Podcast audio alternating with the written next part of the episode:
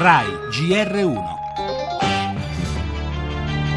Il G7 di Taormina ha ospitato una discussione vera, forse più autentica che altre volte. Non cambieremo di un millimetro le nostre posizioni sul climate change. Gli Stati Uniti non hanno ancora deciso Colloqui sul clima molto insoddisfacenti, dice netta la cancelliera. Parla di discussioni molto dure anche sul commercio, che si sono risolte in un compromesso. Trump esalta il risultato ottenuto, avere rinsaldato con gli alleati un patto contro il terrore. Quel ni agli accordi sul clima di Parigi che hanno lasciato sulla graticola gli alleati sono accantonati in fretta abbiamo un G7 che stentono a fare comunicati, eccetera, e un Papa che risponde tranquillo a tutte le domande. Sembra essere quasi lui che parla col mondo. Chi pensa di risolvere il problema della sua impresa licenziando gente non è un buon imprenditore, è un commerciante.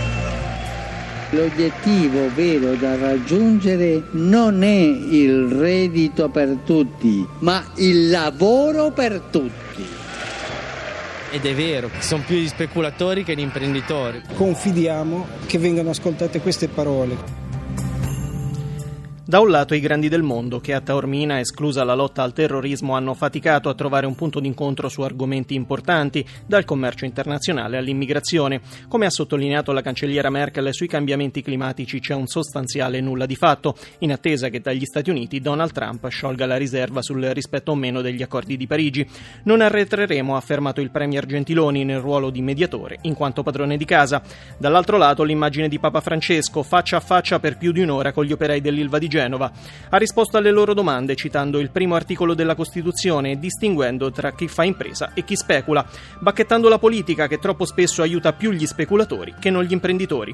Due immagini agli antipodi, come ha sottolineato Romano Prodi, lo abbiamo sentito, su tutto la speranza degli operai genovesi affinché le parole del pontefice arrivino davvero ai grandi della terra. Le altre notizie, la politica, voucher ancora in primo piano, MDP vota no e si divide anche il PD. Il testo passa in commissione con i voti di Forza Italia e Lega.